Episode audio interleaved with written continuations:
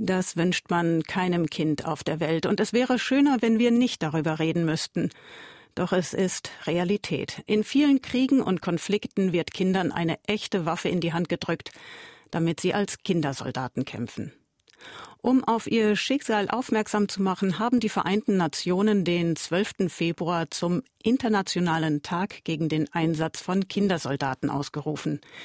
Wie schlimm die Lage tatsächlich ist, weiß auch Boris Breyer. Er ist Pressesprecher der SOS Kinderdörfer weltweit, die in mehr als 130 Ländern der Welt aktiv sind. Auch in Regionen, in denen das Thema Kindersoldaten leider ein ganz großes ist. Wir kennen die genauen Zahlen tatsächlich nicht, aber nach Schätzungen werden weltweit mindestens 250.000 Kinder in über 20 Ländern von bewaffneten Gruppen und Armeen rekrutiert und eingesetzt. Und ich bin sicher, dass die Dunkelziffer weit höher liegen dürfte. Und ganz oft werden sie durch Misshandlungen, Drogen oder Geld gefügig gemacht. Und die langfristigen Folgen für das psychische und körperliche Wohl der Kinder, die sind katastrophal. Sie werden zu absolutem Gehorsam gezwungen. Das Selbstbewusstsein schwindet die stumpfen gegenüber Grausamkeiten ab, werden traumatisiert und seelisch schwerst verletzt. Das ist extrem grausam, was da geschieht. Warum Menschen sich gerade Kinder aussuchen, um ihnen eine Waffe in die Hand zu drücken, erklärt Boris Breyer so.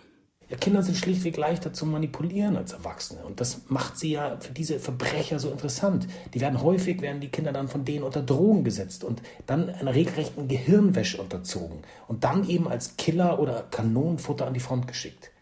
Und Jungen werden zum Beispiel oft als Dienstboten, Aufseher oder menschliche Schutzschilde missbraucht. Und Mädchen droht in den allermeisten Fällen sexualisierte Gewalt und sie werden auch als Selbstmordattentäter eingesetzt. Und hier kommt der entscheidende Punkt. Kinder sind billig. Und manchmal bekommen sie auch einfach gar kein Geld, sondern werden einfach gezwungen, diese Dinge zu tun. Was das mit den Kindern macht, das beschreibt Boris Breyer aus der Erfahrung der SOS Kinderdörfer, die den Kindersoldaten nach ihrem Ausstieg helfen. Selbst die beste Traumatherapie kann diese seelischen Wunden der Kinder nicht heilen. Sie wurden gezwungen zu morden, sie haben geplündert, sie haben vergewaltigt, sie haben ihre Angst mit Drogen betäubt. Und Psychologen sprechen davon sogenannten multiplen Belastungen. Und die Folgen davon sind posttraumatische Stresssymptome wie Albträume, Schlaflosigkeit, Angstzustände, ständige Wachsamkeit. Ja, meiner Erfahrung nach brechen diese traumatischen Erinnerungen immer wieder an das Bewusstsein der Kinder. Das kann durch Gerüche ausgelöst werden zum Beispiel oder aber Geräusche. Und dazu kommen dann Themen wie emotionale Abstumpfung, Selbsthass und Rachefantasien. Die Folgen für die Kinder sind also gravierend.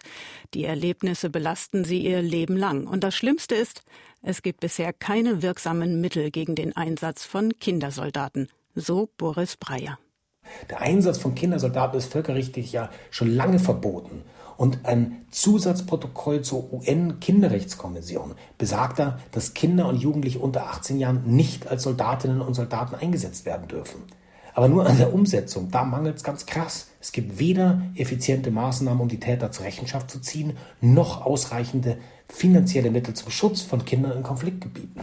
Und wenn jetzt Kindersoldaten freikommen, dann gibt es auch nicht genug Fachkräfte, also Psychologen zum Beispiel, die dabei helfen, die Kinder wieder in ein normales Leben zurückzuführen sagt Boris Breyer, Pressesprecher der SOS Kinderdörfer weltweit zum heutigen Internationalen Tag gegen den Einsatz von Kindersoldaten.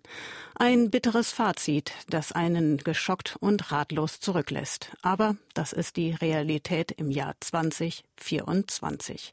Übrigens, mehr Infos zur wichtigen Arbeit der SOS Kinderdörfer gibt es auf erfplus.de.